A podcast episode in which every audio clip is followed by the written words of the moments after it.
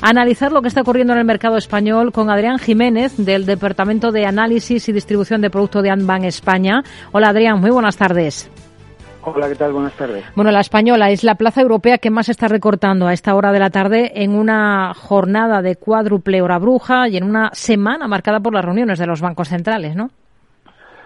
Sí, bueno, se ha juntado esta semana todo, sobre todo el mercado muy pendiente del tema de los bancos centrales con la subida de 50 puntos básicos, que era lo, estimado por el mercado, pero sí que el discurso de los banqueros pues ha sido un poco más hawkish, un poco más pesimista de lo que todo el mundo esperaba, sobre todo después de, bueno pues del buen dato de la inflación americana el, día antes, el martes.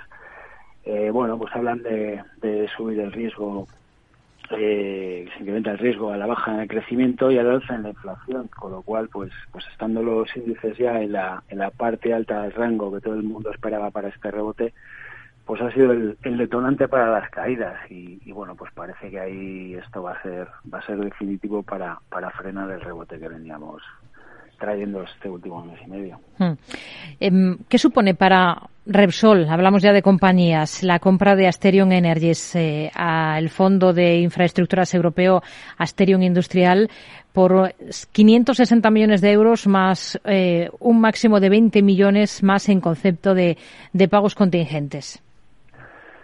Bueno, pues con esta con esta operación eh, Repsol sigue incrementando el peso de en su cartera de renovables y se sitúa ya como, como uno de los mayores promotores nacionales. Esto es un, bueno, son unos movimientos que, que estamos viendo ya en, en, el sector desde hace tiempo. Repsol ya vendió parte de su negocio de, de exploración hace, hace unos meses para, para bueno, pues seguir con este proceso que estamos viendo en, en el mundo de, de acabar con las, o, bueno, pues tener menos peso en energías fósiles irse hacia hacia la parte de renovables. Todo esto se está haciendo muy lentamente, pero bueno, vemos que lo está lo está haciendo bien. Este tipo de operaciones pues hace, hace año y medio se pagaban a, ratios mucho más mucho más elevado y, bueno pues creemos que lo está haciendo bien Repsol es, es la, la tónica general del sector. Hmm.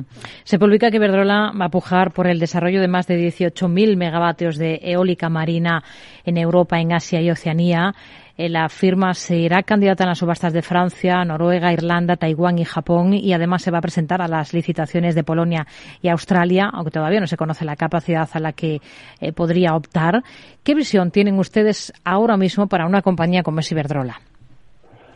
Pues es una compañía que nos gusta por el sexo que tiene que tiene renovables. Es una compañía que últimamente está muy activa en, en operaciones y bueno se ve que está está rotando activos ya maduros para para entrar en, proyectos eh, de más crecimiento.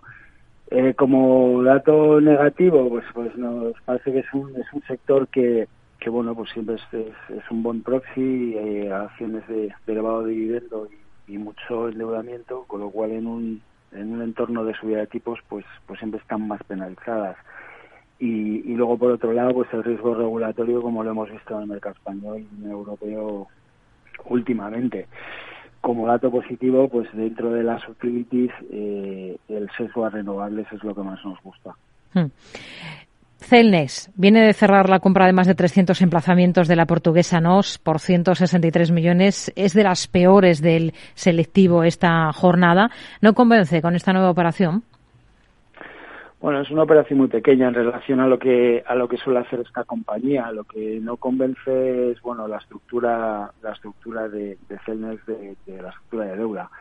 Los tipos de interés son un problema para el alto endeudamiento de la compañía y, y, bueno por eso vemos que esta compañía realmente últimamente hemos visto que, que por ejemplo pues eh, dejaba atrás la operación que tuvo que tenía hace unos meses de, de las torres de, de Deutsche Telekom muchísimo más grande que la que hemos visto ahora eh, y prefirió prefirió apostar por la estabilidad financiera antes que tensionar los, los ratios de deuda. Creemos que está muy focalizada en preservar eh, todos los ratios de solvencia y alcanzar un, un investment grade con las agencias de rating, sobre todo para eso, para que, que, un endeudamiento tan tan elevado que tiene en un entorno de subida de tipos, pues no le penalice más. Hmm.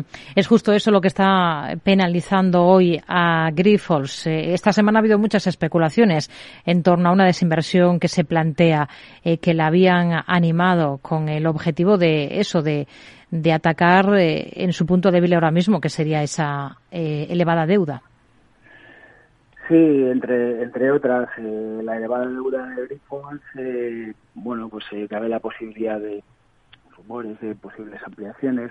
Es que la compañía va encadenando problemas eh, desde hace ya mucho tiempo, desde la época de, bueno, hace dos años con la, con la pandemia empezó y, bueno, hace poco tuvimos vimos el, el litigio en Estados Unidos, los cambios en el management en general es una compañía donde vemos que hay poca transparencia y, poca visibilidad en el medio en el medio plazo. Eh, hay una incertidumbre sobre la, la, situación real de la compañía y eso es lo que parece que, más penaliza el, mercado. Hmm. Otro de los valores que tenemos en el punto de mira es eh, Colonial. ¿Cuál es el escenario con el que trabajan ustedes para la firma, para la SOCIMI, que hoy también es de las más castigadas dentro del IBEX? Se deja más de un 5,5%. Claro, porque también es otro es otro sector al que al que la subida de tipos les les penaliza mucho y seguramente pues pues como el resto de las compañías grandes europeas del sector y americanas pues la subida de tipos le, seguirá penalizando.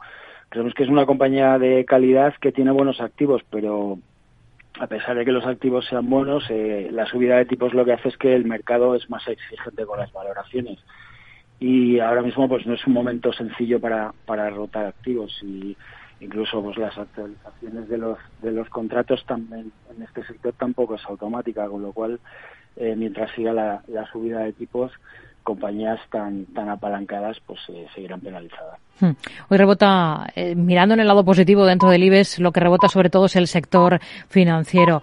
Em, sobre todo CaixaBank, que está subiendo más de un 5%, pero es que el Sabadell o Bank Inter suben más de 4 puntos porcentuales. ¿Alguno en el que incrementarían peso ustedes ahora mismo de la banca?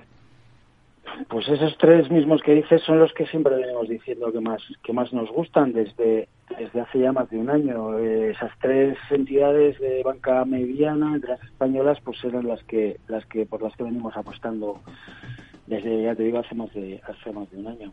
Hmm. Adrián Jiménez del Departamento de Análisis y Distribución de Productos de Anbank. Gracias. Muy buenas tardes. Gracias. Buenas tardes. Hasta luego.